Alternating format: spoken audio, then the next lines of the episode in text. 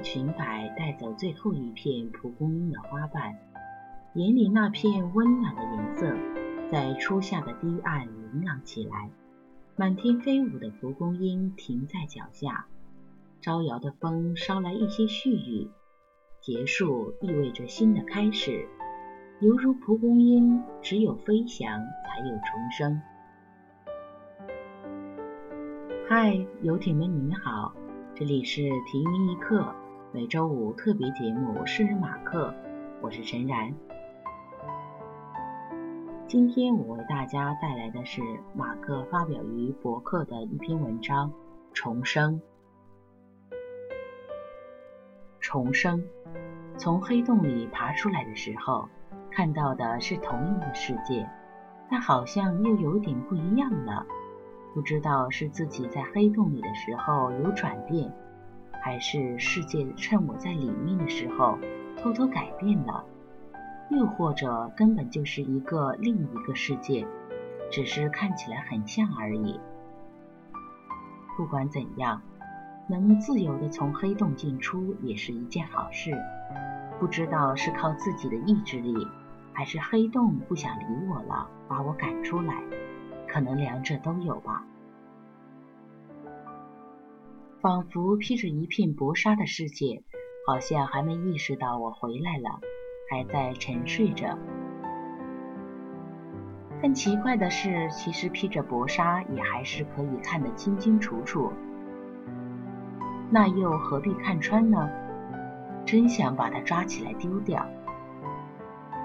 可能是为了避免像蚊子一样的紫外线进来吧。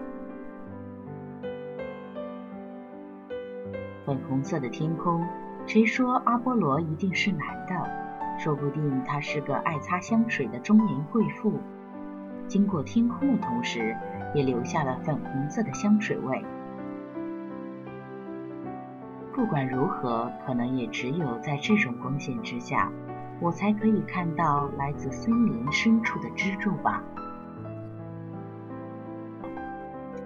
某一刻，你的光照亮了我，追逐你的眼眸，看到了这个世界的美妙之处。我想，这就是因为爱而散发的光芒。一首许佳莹的《阴暗闪光》送给大家。一颗尘埃，在渺小的角落；一只飞鸟，在孤独的秋。漫长的时光让颜色变暖。却逃不出浩瀚的天空。你的嘴角是同样的青涩，你的眼睛是同样的清，记忆被慢动作遗。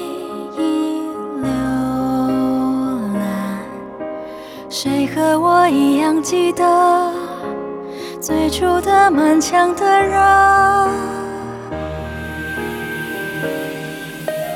因爱闪光，不去怀疑什么，重新开始，遗憾又算什么？生活最后得到什么？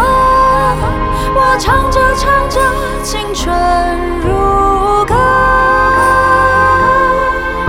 这样或那样爱着。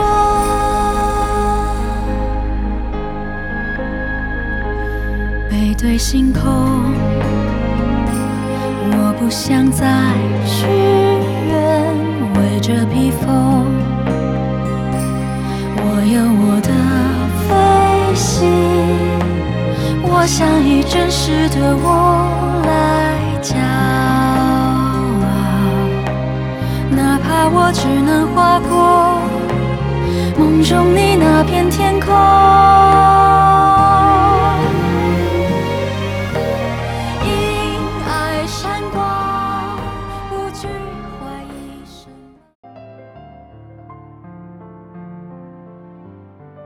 好了，游艇们，今天的诗人马克就要和大家先说再见了。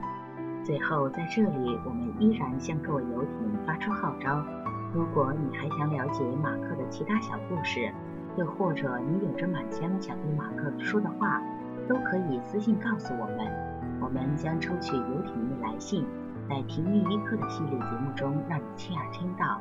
私信地址是马克超零九二五艾特 QQ 点 com，同时也可以下载律师 FM 直播 APP，搜索订阅 FM 二六九幺五四七停运一刻节目，与我们取得联系。